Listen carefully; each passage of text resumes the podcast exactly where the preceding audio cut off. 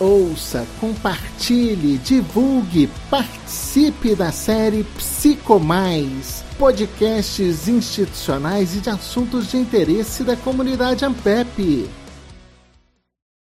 Olá, eu sou Robson Fontanelli, jornalista, e este é o podcast Psicomais Covid-19. Neste episódio abordamos as pesquisas e o lançamento do livro Covid-19 Versões da Pandemia nas Mídias. O livro foi organizado e editorado pelas professoras pesquisadoras do GT da Ampep, Psicologia Social nos Estudos Urbanos, Diálogos Interdisciplinares, Mary Jane Paris Spink, da PUC de São Paulo, Mariana Prioli Cordeiro, da USP, e do GT Cotidiano e Práticas Sociais, Jaqueline Machado Brigagão, da USP, além da pesquisadora Cláudia Maliverne, do Instituto de Saúde da Secretaria do Estado de São Paulo. Eu vou começar pedindo que cada uma se apresente, iniciando com a professora Mary Jane.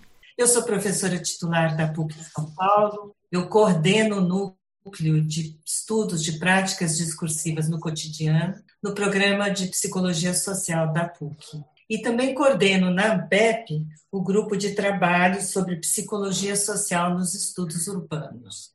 Eu sou a Mariana Prioli, eu sou docente do Instituto de Psicologia da USP e do programa de pós-graduação em Psicologia Social. E assim como a Mary Jane, sou, faço parte do grupo sobre Psicologia Social e Estudos Urbanos da ANPEP.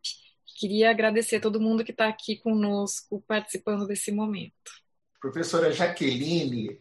Eu sou professora na Universidade de São Paulo, no curso de obstetrícia, no mestrado de gestão de políticas públicas e sou orientadora também na Universidade Federal do Pará, na, no curso de pós-graduação em psicologia. Sou membro do GT da Ampep, Cotidiano e Psicologia Social.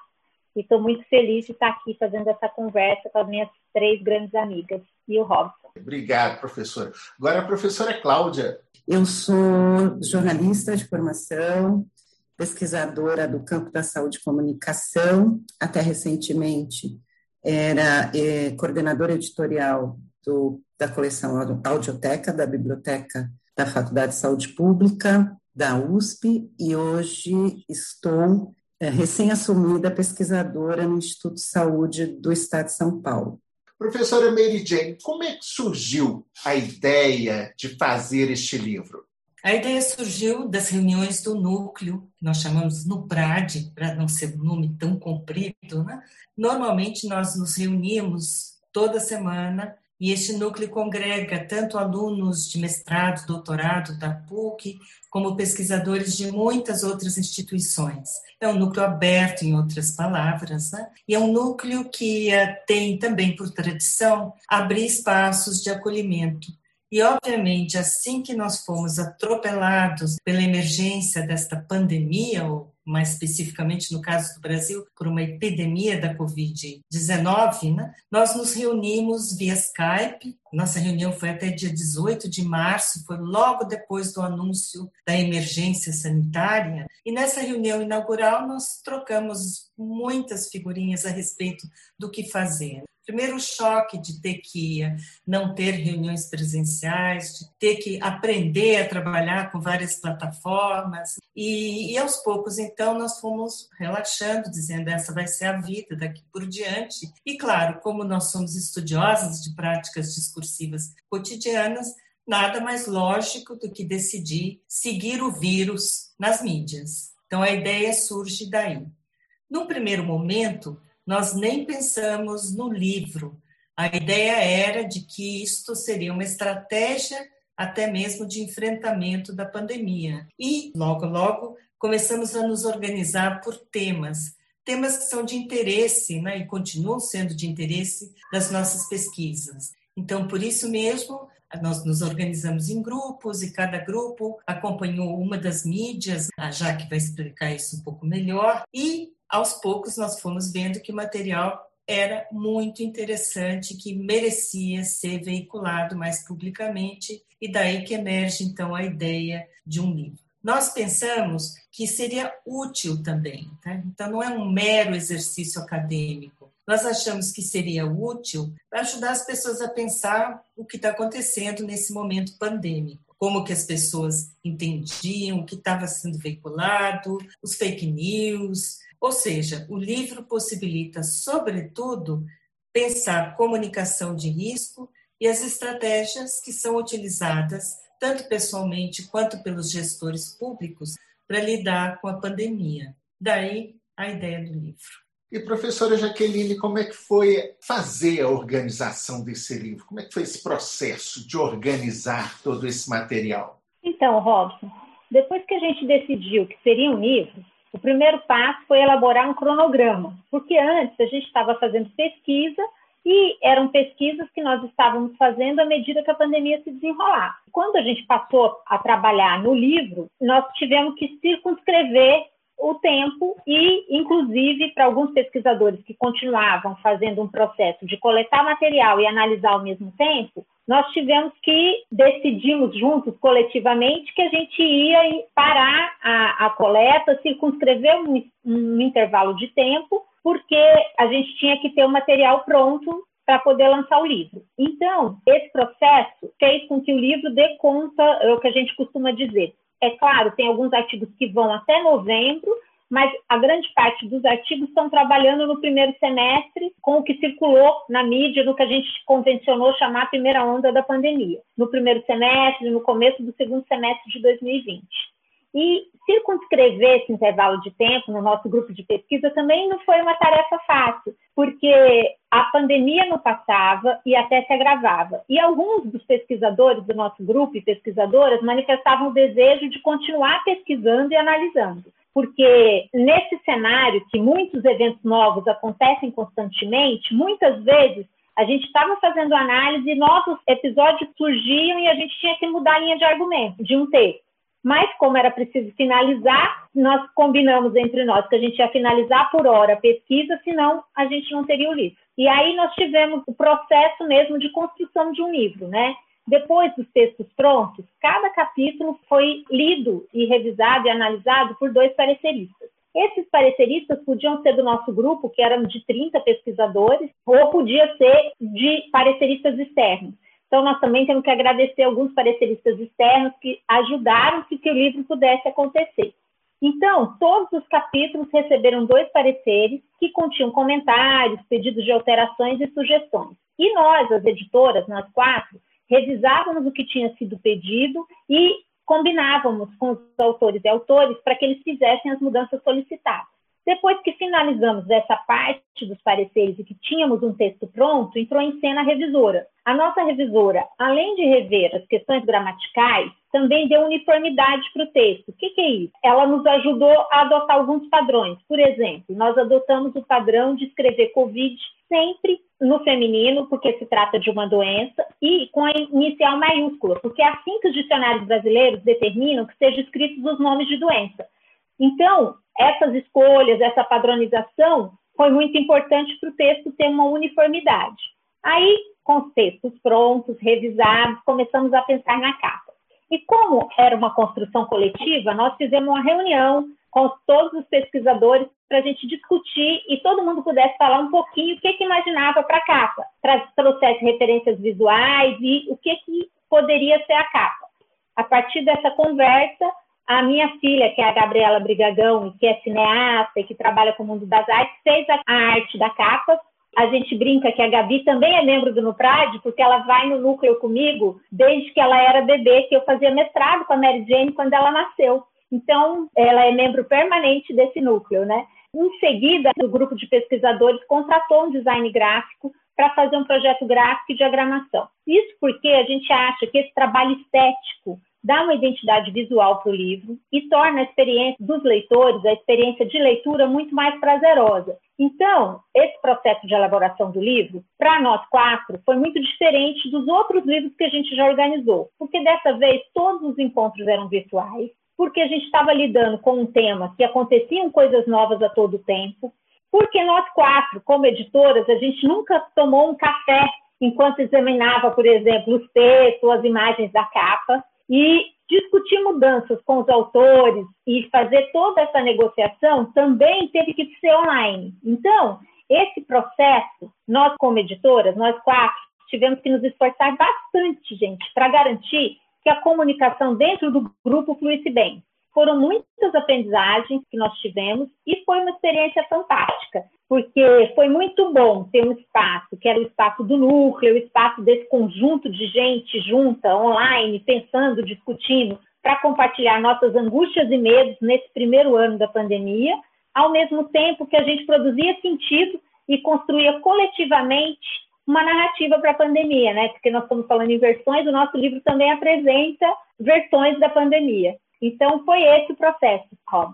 É um processo bem rico, bastante complexo, né? envolvendo muita gente. Imagino que até nos momentos de fazer alguns ajustes, a conversa deva ter sido bastante intensa. Afinal de contas, repercussão nas mídias é o que nós mais tivemos, né? Mas me conta uma coisa, professora Mariana, como é que é o papel das narrativas na pandemia? Bom, Robson, nós sabemos que o, que o vírus que causa Covid existe. Né? Nós sabemos que ele é transmissível, que pode, inclusive, matar. Sabemos um monte de coisa sobre esse vírus, né? A gente sabe que tem que tomar uma série de precauções para nos proteger dessa ameaça que é invisível. A gente não vê, mas a gente sabe que a gente precisa se proteger dela. Nós conhecemos suas variantes, suas taxas de mortalidade, a oscilação nas taxas de transmissão.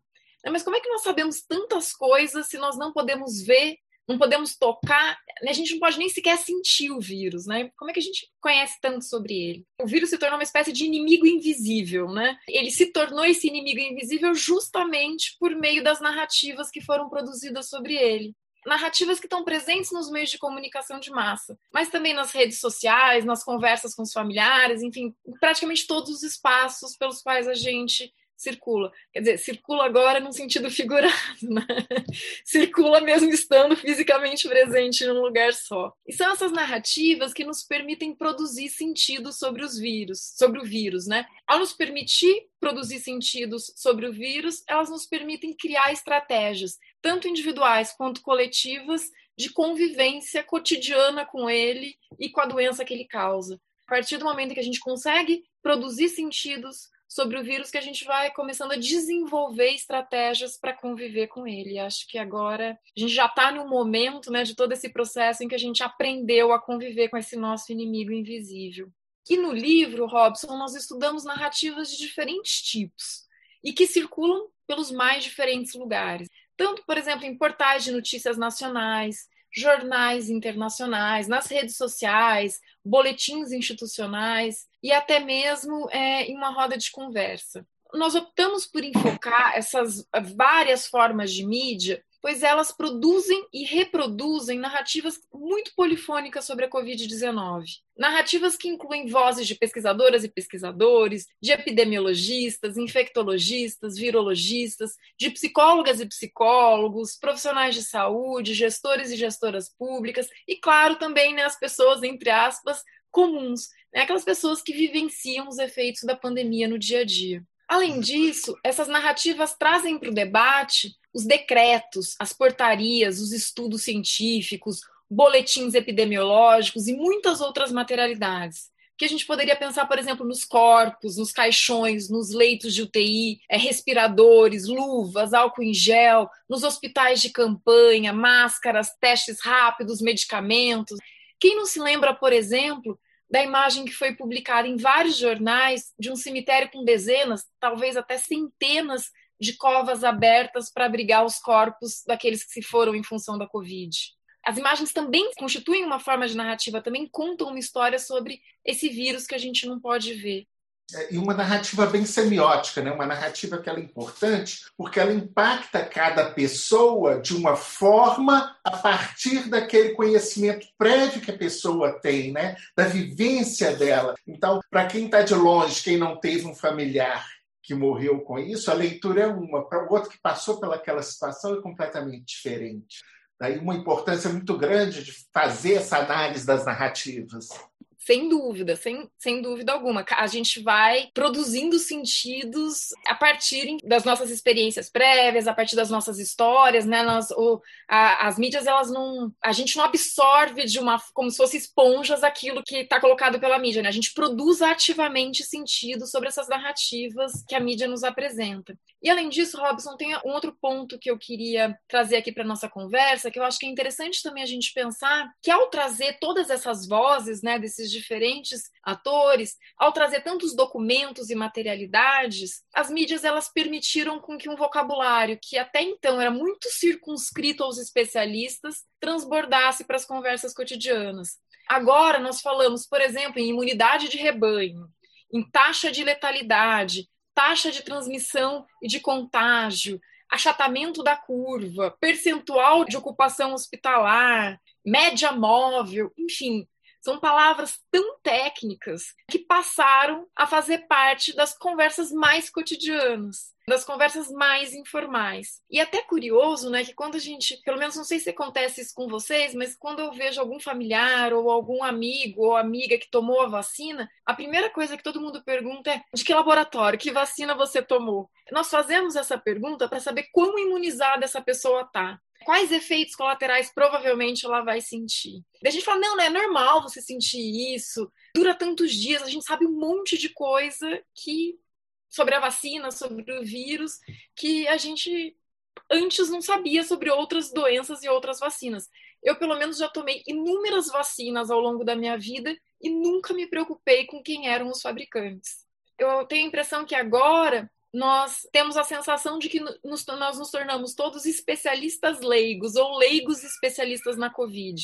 Nós sabemos de vacinas, sabemos de números, de protocolos de segurança, e as mídias, sem dúvida alguma, exerceram um papel muito importante nessa transformação. É. é e, por fim, eu queria mencionar que nessa coletânea nós contamos histórias sobre os diferentes modos em que as mídias abordaram a Covid ao longo dos primeiros meses de pandemia. Mas acho que vale lembrar que essa narrativa que nós fazemos é uma das muitas narrativas possíveis. Que eu queria trazer uma fala do John Law, que acho que exemplifica bem isso. Né? O John Law fala que qualquer história é uma construção mais ou menos engenhosa de algo que poderia ser feito de modo inteiramente diferente. Ou seja, o modo como nós narramos os eventos, os números, as mortes, os debates que marcaram essa primeira onda da pandemia eles são fruto das nossas escolhas, dos nossos encontros, das nossas possibilidades, das nossas teorias.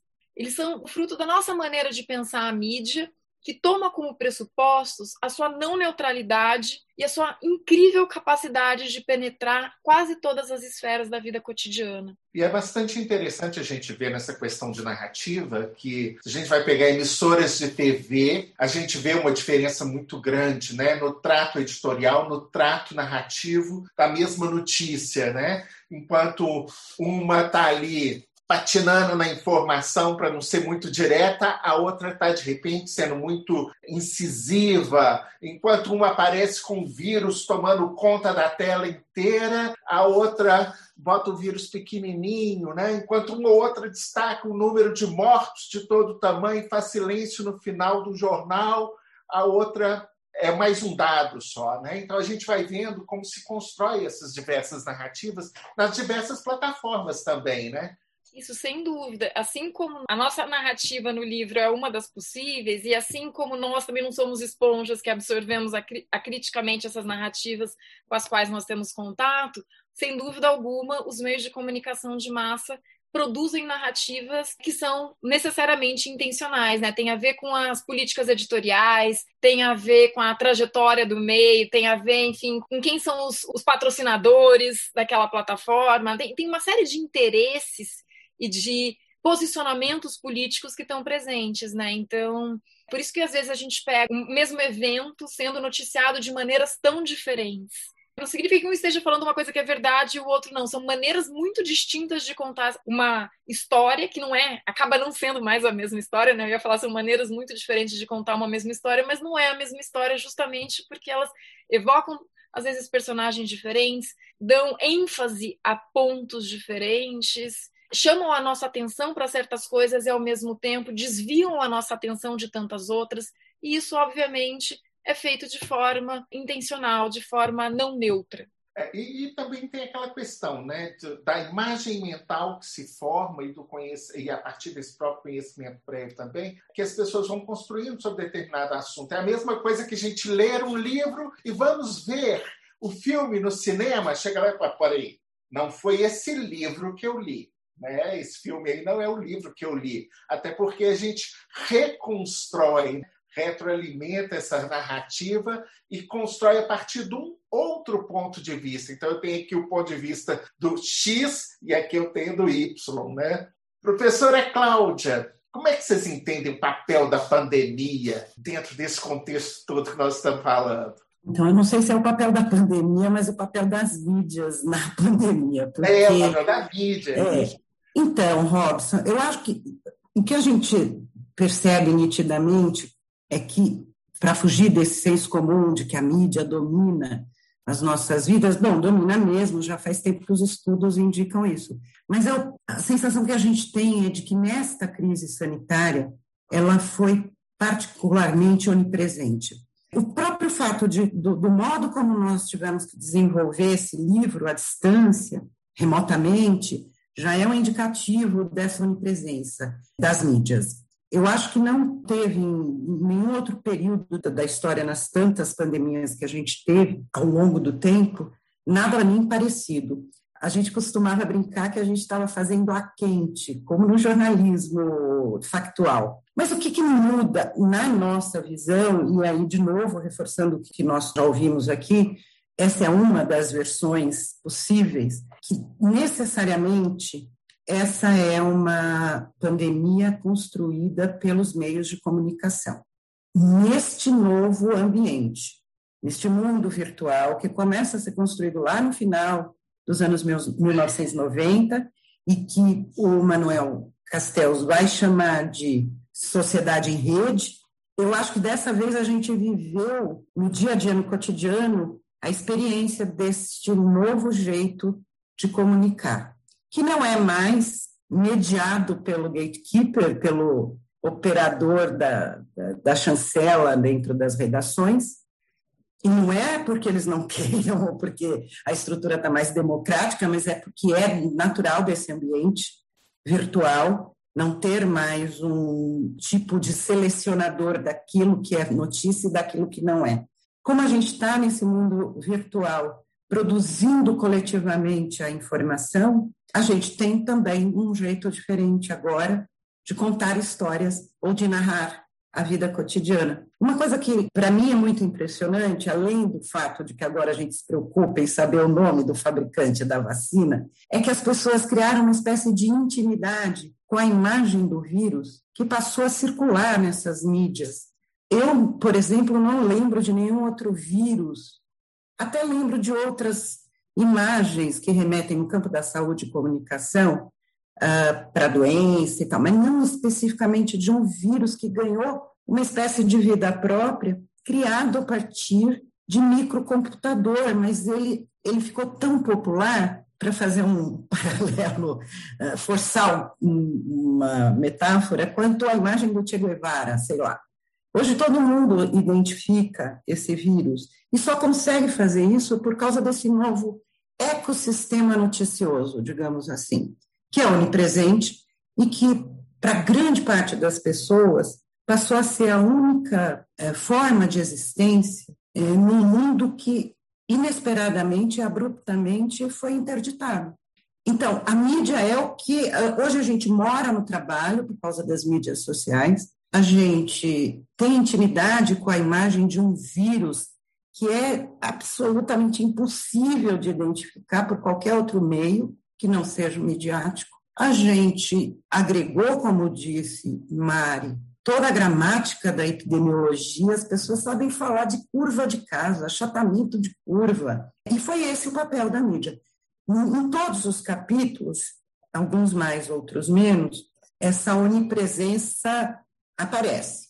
Acho que uma de nós aqui vai falar dos capítulos e como é impossível falar dessa narrativa sem falar de mídia noticiosa, de redes sociais. Não há mais essa possibilidade. Não existe nesse momento da crise qualquer outra possibilidade de saber sobre a pandemia que não seja através das mídias. E aí é isso, nós nos instalamos dentro do trabalho, mas também nós nos instalamos dentro de uma pandemia. Ninguém consegue escapar dessa pandemia. E eu acho que é nesse sentido que a mídia, que não é mais a mídia que a gente conhecia, ela eu acho que ela é, a pandemia é o maior exemplo de que nós fugimos desse lugar das mídias tradicionais em que havia um emissor que ditava as coisas que ficaríamos sabendo é uma loucura tão grande que nos grupos de WhatsApp, por exemplo, as pessoas baixam estudo da Lancet, e aí traz uma matéria do Jornal Nacional, e traz uma fake news do vizinho. Tudo isso está construindo esse sentido do que é a Covid-19. Então, a mídia central e inescapável e para nós, onipresente como nunca foi em nenhum outro momento da história. A gente mora dentro da pandemia também, porque nós moramos dentro das mídias hoje. Acho que é mais ou menos isso, Rosa. O que vocês perceberam do papel da internet nessa história? Porque é, é lógico que a internet ela vem ser a grande mídia, vamos dizer assim, né? o grande meio de comunicação, propagador de informação e de desinformação também. Como é que vocês viram isso? Como é que perpassou isso pelos capítulos? Eu vou falar muito rapidamente, trazendo de novo Castells, para dizer que, que a internet funda um novo tipo de comunicação de massa, que ele vai chamar de autocomunicação de massa. Do mesmo jeito que acho que ninguém consegue sobreviver neste momento sem ter acesso à, à internet, porque é o jeito que nós estamos agora conversando com as pessoas sobre o livro, por exemplo. Ela é o nosso cotidiano, o nosso dia a dia. É, mesmo um dos capítulos, por exemplo, que faz uma roda de conversa belíssima na periferia sul de São Paulo, quando faz o levantamento é, prévio sobre como é que as pessoas se informavam, a presença da internet, mesmo nesses lugares tão distantes desse, desse nosso modo de nos relacionarmos com a internet, está ali, está presente no WhatsApp, por exemplo. Então, para mim, é, é, é hegemônico. Isso para o bem e para o mal, hein?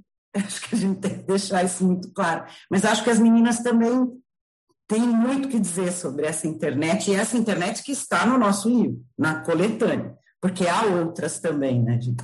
Robson, talvez complementando o que a Cláudia disse, nós, o livro inteiro foi feito a partir de portais online, de notícias online. Então, a internet está aí nos portais e nos veículos formais, mas também no livro a gente tem três capítulos que trabalham com redes sociais. Porque quando a gente pensa em internet, a gente pensa nessa ramificação, né? Que são as redes sociais. Nós temos três capítulos, inclusive um que Mary Jane é uma das autoras, que trabalha com o Twitter. Nós temos dois capítulos que olha as interações no Twitter e um dos capítulos olha acompanha uma página de Instagram, tanto as postagens oficiais da prefeitura quanto os comentários.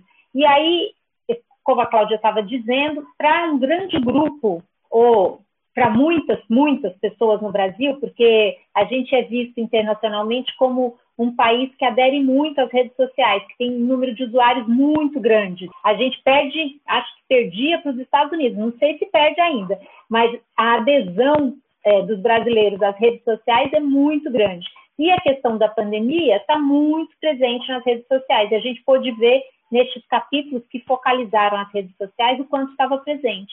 E todos os artigos do livro, com exceção desse da roda de conversa, focalizaram é, portais de jornais, portais de notícias, todos eles online. Quer dizer, o livro só foi possível por causa da internet, porque a gente estava em distanciamento social a gente não podia fazer entrevistas, a gente não podia trabalhar com outras ferramentas. Então, nós trabalhamos com o que estava disponível online, com as mídias disponíveis online. E, gente, eu vi aqui, folheando o livro, que tem algumas falas governamentais e tem também a, como a professora Cláudia falou, a recepção lá numa comunidade um pouco mais distante, mais periférica. E você tem aí essa, esse mix de informação, você tem o oficial, o oficioso, você tem essa recepção. O que vocês perceberam? E mais que isso, qual que é o papel da psicologia nessa história? Como é que perpassa a psicologia aí?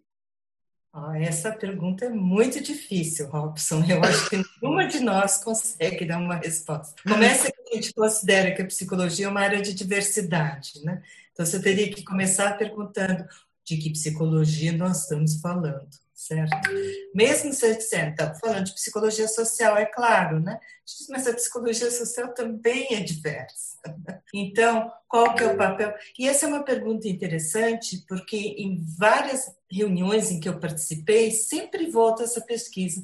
E o que, que faz, então, a psicologia social? Bom, provavelmente faz muitas coisas. A gente pode falar um pouquinho da nossa psicologia social, que é uma psicologia social crítica, é uma psicologia social politizada, ela visa, sim, transformações sociais, e ela visa, sobretudo, desembrulhar esse mundo maravilhoso que Mari falou também, que é a questão de como é que se produz sentido no nosso cotidiano. A gente produz sentido conversando com as pessoas, lendo matérias, vendo jornal e daí por diante. Então, acho que são todos os capítulos do livro, eles dão um pouquinho desse gosto do que, que é trabalhar com práticas discursivas numa perspectiva de transformação social, certo? Numa perspectiva política e crítica. Então, eu diria que, além de tudo, eu acho que é um livro que te permite também ter uma série de eh, informações, conhecimentos voltados à própria metodologia, próprias práticas da pesquisa. Afinal de contas, como é que a gente definiu a mídia que a gente vai usar? Como é que a gente trabalhou? Como é que a gente analisou? E o que que a gente está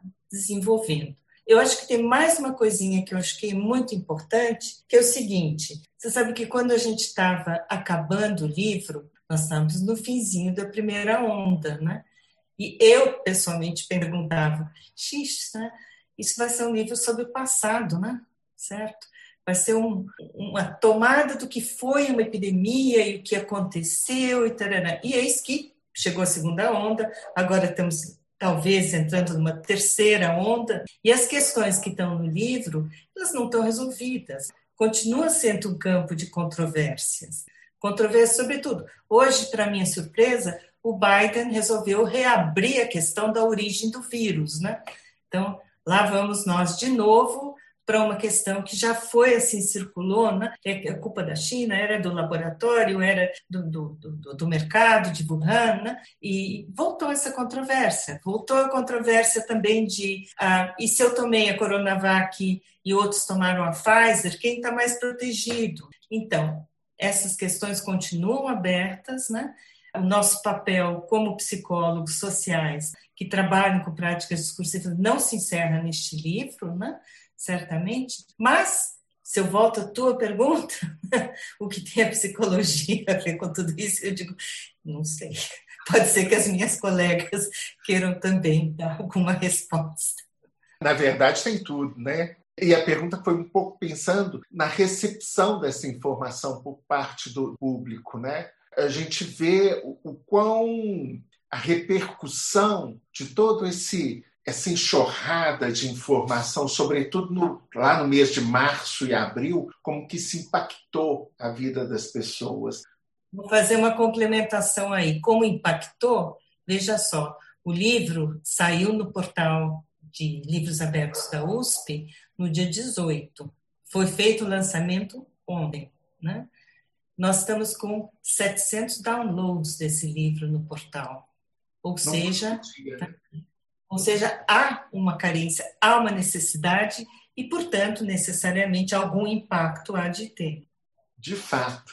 Robson, eu acho que é importante a gente falar, é, talvez uma das respostas possíveis é, como você disse, a psicologia social tem tudo a ver com isso. Né? A psicologia social, a saúde coletiva, a saúde pública, o jornalismo, as teorias de mídia, e que isso eu acho muito bacana no livro, porque a gente tem um entrelaçamento, né? Essa é uma das características do núcleo que a Mary Jane coordena de interdisciplinaridade, que nós fazemos uma psicologia social que dialoga muito com outros autores e com outros saberes. E se a gente pensar que a pandemia é um problema que atinge coletivamente não só o Brasil, mas o mundo, a psicologia social tem muito que estudar e pesquisar aí, porque são essas relações que a gente vai fazendo no cotidiano, essa relação que a gente faz com a própria mídia, o que, que a mídia está performando, quais práticas vão sendo performadas por nós nesse cotidiano, a psicologia social tem muito que estudar, que investigar e que pensar, né? E talvez abrir é, portas e abrir janelas para a gente poder trazer outras questões, porque, como Mary Jane disse, o livro ele aborda um, um grupo de temas, ele trabalha com certas questões que tinham a ver com o que os pesquisadores estavam trabalhando na época e também trabalha com um determinado tempo, mas tem muita coisa que precisa ser pesquisada ainda, que precisa ser investigada, e mesmo nas coisas que nós pesquisamos, que vai continuando ao longo do tempo, porque novas questões surgiram, né? Se eu fosse dizer, a gente tem, resumidamente, sobre o conteúdo do livro, a gente tem quatro conjuntos de organizando os capítulos, porque nós temos 14 capítulos no livro, uma apresentação e um pós-fácil se eu organizo esses capítulos em temas, juntando eles, e claro, também essa é uma organização que a gente está fazendo, mas que outros e os leitores são livres para fazer a organização que eles quiserem, porque livro em formato de coletânea é muito legal por isso, porque cada um escolhe o capítulo de acordo com o seu interesse, então você não tem que ler na sequência. Mas se eu fosse resumidamente dizer, nós temos um primeiro conjunto que trabalha a, a pandemia de um modo mais macro né, que faz uma leitura panorâmica da pandemia, que é o capítulo 1 do Peter, e o pós-fácil, onde a gente dá uma leitura panorâmica do que, que aconteceu na pandemia. Para dar essa leitura panorâmica, o Peter fez um trabalho muito bonito, um trabalho minucioso de acompanhar diariamente dois jornais, a Folha de São Paulo e o The Guardian.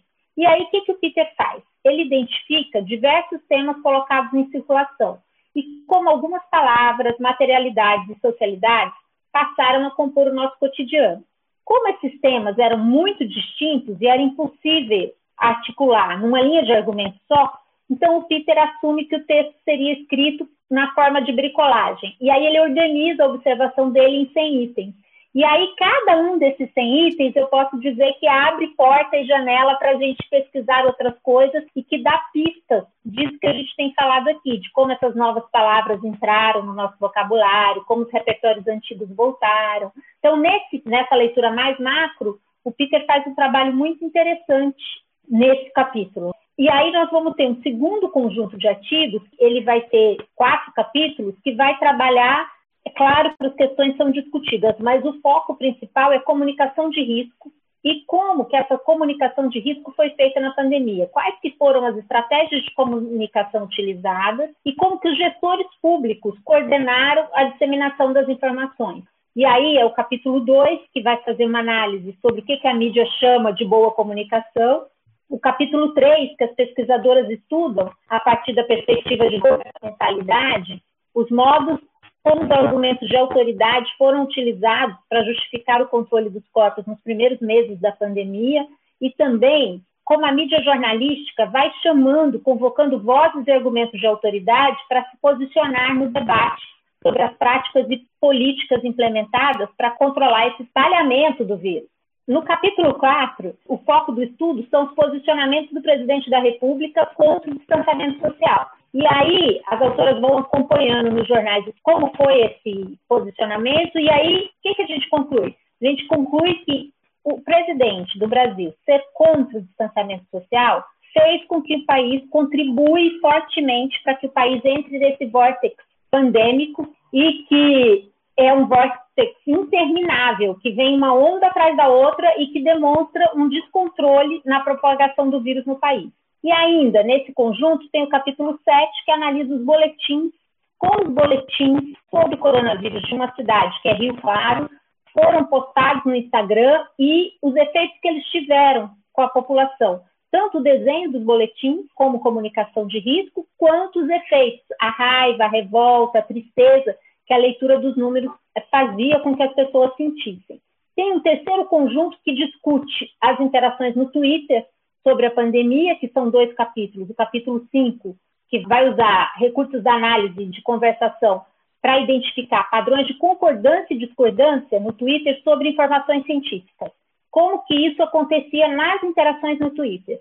E o capítulo 6, que estuda as repercussões no Twitter sobre os ensaios de vacina, nesses primeiros meses, quando as vacinas eram vistas de outro modo. e que identifica que o debate no Twitter estava permeado por dois regimes discursivos, regime de verdade e regime de esperança. E aí nós temos um quarto e último conjunto de artigos, que tem seis capítulos, que vai do capítulo 8 ao 14, e o foco são pessoas e grupos que foram vulnerabilizados pela pandemia. Então, no capítulo 8, por exemplo, o foco são os profissionais de saúde e a questão dos EPIs de uma determinada instituição. Como é que isso foi lidado, os equipamentos de proteção? Lembrando que no começo da pandemia, os profissionais de saúde foram muito contaminados pelos vírus e, infelizmente, nós perdemos muitos colegas nessa pandemia. No capítulo 9, as autoras focalizam a situação de outro grupo que não é muito discutido, que são os atletas profissionais, mas que também ficaram muito mais vulnerabilizados na questão trabalhista do que eles são cotidianamente, porque atleta profissional geralmente não está protegido pela CLT, não tem carteira profissional, eles têm contratos com os clubes e tinha o dilema eles vão ser convocados e obrigados a treinar e a jogar. Então, esse, o capítulo 9 vai discutir essas questões. O capítulo 10, o foco é como que os trabalhadores com resíduos sólidos, sabe, trabalhadores que fazem a coleta de resíduos sólidos, os garis, foram tratados pela mídia. Ou seja, foram muito. E o que, é que eles vão concluir? Que eles foram muito pouco discutidos e falados. Mesmo naquele momento que a gente achava que o risco de contaminação através dos resíduos era muito alto, a mídia muito, discutiu muito pouco a situação desses trabalhadores com resíduos sólidos e muitas vezes, quando discutiu, e nas vezes que discutiu, trouxe muito mais estigma e estereótipo do que uma discussão concreta sobre a situação deles, a política dirigida a eles. O capítulo 11, o foco é a população em situação de rua. E os autores trabalharam tentando discutir como estava sendo viver na rua durante uma pandemia.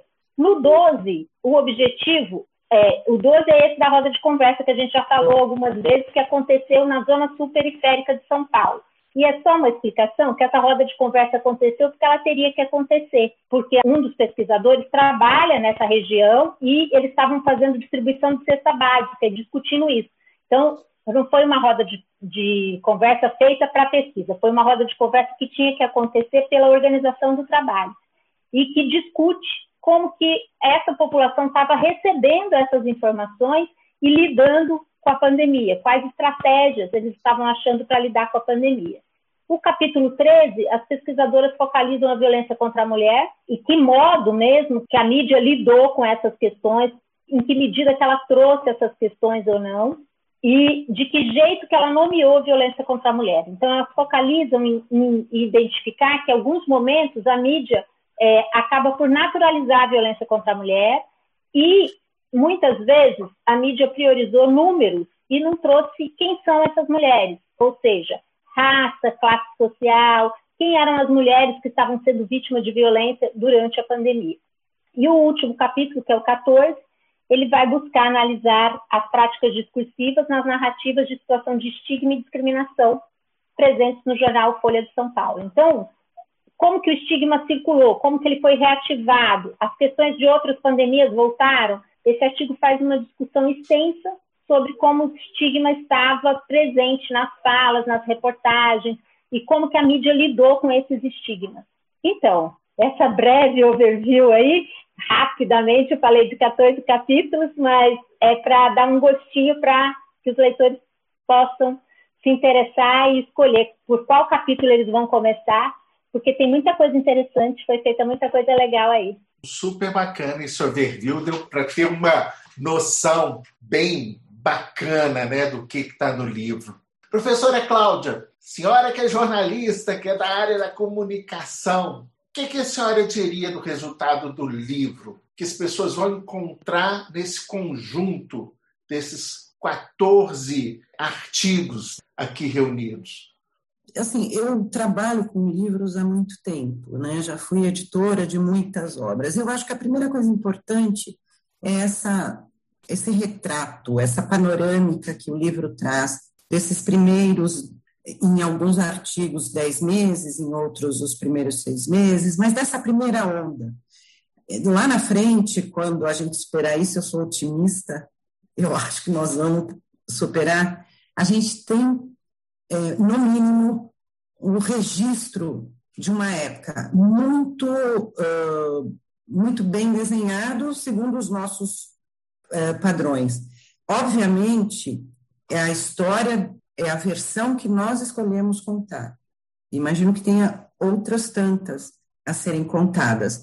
Mas, de alguma maneira, cada um dos capítulos fez questão de resgatar histórias importantes da análise que estava fazendo, fez um esforço é, realmente grande de leitura e de análise crítica, e tem um jeito de fazer pesquisa ali, que serve muito para a psicologia, particularmente para essa psicologia social, mas que também serve para o pesquisador do campo da saúde, para o pesquisador do campo da comunicação do risco, para o pesquisador do, de fake news, jornalismo. Eu acho que ele tem essa cara abrangente, segundo a história que nós escolhemos contar, sem ter a menor pretensão de esgotar tudo que está dito sobre esses vários temas, sobre o morador de rua, ou sobre o presidente da República, ou sobre como é que se narram os números. O que a gente espera é que as pessoas, e aí a gente está bem feliz, porque 700 livros é, exemplares numa semana é bastante coisa, pouco mais de uma semana, e a gente espera que as pessoas olhem para isso e falam, puxa, eu posso também contar a minha história da pandemia, do ponto de vista do estudo, das pesquisas, e, e quem sabe jornalistas leiam, quem sabe políticos leiam, porque está mais ou menos tudo ali contado nesse, nessa primeira onda. Eu diria que tem algum um tema faltante que entrou transversalmente, que é o das máscaras, por exemplo. Mas, no geral, está tudo ali, tudo ali que aconteceu do nosso lugar. Né? A gente está olhando para esse fenômeno e, quem sabe, as pessoas consigam lidar melhor com esse, com esse evento. No mínimo, a gente tem um registro histórico, eu acho. Uhum. Muito bacana. E eu acho que, que um dos grandes diferenciais é justamente essa visão múltipla, né? essa possibilidade de, essa multidisciplinaridade, vamos dizer assim, né? que está presente no livro. Professora Mariana, alguma narrativa chamou atenção ou se destaca entre as todas que foram vistas e que perpassaram aí o livro? Eu acho que eu não destacaria uma narrativa em especial, mas eu acho que uma contribuição importante do livro ao trazer essas várias narrativas é falar não só, por exemplo, quando a gente traz as narrativas, a gente não está falando só daquilo que foi dito sobre a pandemia, sobre o vírus da Covid-19, sobre enfim, todos os efeitos que a pandemia produziu. Então a gente está falando sim do modo como se fala disso, mas também está falando dos efeitos que esse modo de falar produz. Então, por exemplo, eu mencionei aqui o uso dessa nova gramática, né, que inclui uma série de termos técnicos que são termos muito usados na epidemiologia, no campo da saúde e agora fazem parte do nosso cotidiano. Não é simplesmente um usar uma palavra que antes a gente não usava. Ao usar essas palavras e ao usar dessas maneiras, a gente passa também a se comportar de maneiras diferentes. Né? Então, acho que a gente está trazendo aqui narrativas não só é, entendendo essas narrativas como uma linguagem no sentido que geralmente as pessoas entendem linguagem, mas entendendo os efeitos performativos dessa linguagem, né? entendendo que essas linguagens produzem realidades. Então, acho que essa é uma contribuição do livro. Ao contar essas histórias, as maneiras como elas são contadas, isso produz efeitos, efeitos que impactam diretamente as nossas vidas. Então, por exemplo, a gente passou a se comportar de maneiras diferentes, a lavar a mão toda hora, passar álcool gel, a não sair, a ter medo de chegar perto das pessoas. Então, não é simplesmente uma reprodução de uma certa linguagem, mas a gente passou a viver de maneiras diferentes. É, o livro deixa isso bem explícito, né? Acho que a gente tenta trabalhar com narrativa nesse sentido. E uma outra coisa que eu acho que é interessante mencionar é que a gente falou um pouco da internet, né? Que foi tudo. É, que a internet é, foi o nosso grande objeto de estudo na medida em que a gente trabalhou com jornais, com edições virtuais de jornais, trabalhamos com redes sociais, trabalhamos, enfim, primordialmente com aquilo que estava disponível online, exceto o um capítulo sobre a roda de conversa. E a internet ela também foi aquilo que permitiu o livro acontecer. Então, todas as nossas conversas foram virtuais, a gente construiu os textos, é, muitas vezes no Google Docs. que é também uma outra maneira de construir um texto, né? Quando a gente vai construindo junto, todo mundo olhando. É, então, a internet, ela foi o nosso objeto de estudo, foi aquilo que possibilitou a construção do livro. E é também aquilo que está possibilitando a, a divulgação do livro, porque é um livro em formato de e-book que está sendo disponibilizado em um portal de livros abertos. Também o modo de acesso ao livro é a internet. Então, quando você fez aquela pergunta, eu fiquei pensando nisso. A internet está presente nesses três âmbitos, né? Ela é o objeto, é o que permitiu a construção do livro e é aquilo que permite também o acesso ao livro. Né? E é um livro que está, então, disponível para download gratuito no portal de livros abertos da USP. Quem tiver interesse em conhecer um pouquinho mais da discussão, está convidado ou convidada a acessar o portal. Nós agradecemos a presença das professoras pesquisadoras dos GTs da AMPEP, Psicologia Social nos Estudos Urbanos, Diálogos Interdisciplinares, Mary Jane Paris Spink, da PUC de São Paulo, Mariana Prioli Cordeiro, da USP, e do GT Cotidiano e Práticas Sociais, Jaqueline Machado Brigagão, da USP, além da pesquisadora Cláudia Malinverno, do Instituto de Saúde da Secretaria de Estado de Saúde de São Paulo. Elas que conversaram conosco sobre as pesquisas que resultaram no lançamento do livro Covid-19 Versões da Pandemia nas Mídias, que foi organizado e editorado por elas. Participe você também do Psicomais e do Psicomais Covid-19. Envie um e-mail para secretaria@ampep com dois p's .org.br repetindo secretaria@ampep.org.br Coloque o tema da sua pesquisa, o GT da AMPEP, do qual participa, se ela já foi publicada e validada pelo GT, seu nome e telefone. A AMPEP quer divulgar o seu estudo realizado sobre a psicologia ou sobre temas da psicologia pesquisados sobre a influência destes tempos de pandemia. Ouça, compartilhe, divulgue, participe da série Psicomais podcasts institucionais e de assuntos de interesse da comunidade Ampep. Podcasts Ampep. Toda quarta-feira um episódio novo, Psicomais ou Psicomais Covid-19. Ouça, compartilhe, divulgue, participe. Psicomais ou Psicomais Covid-19.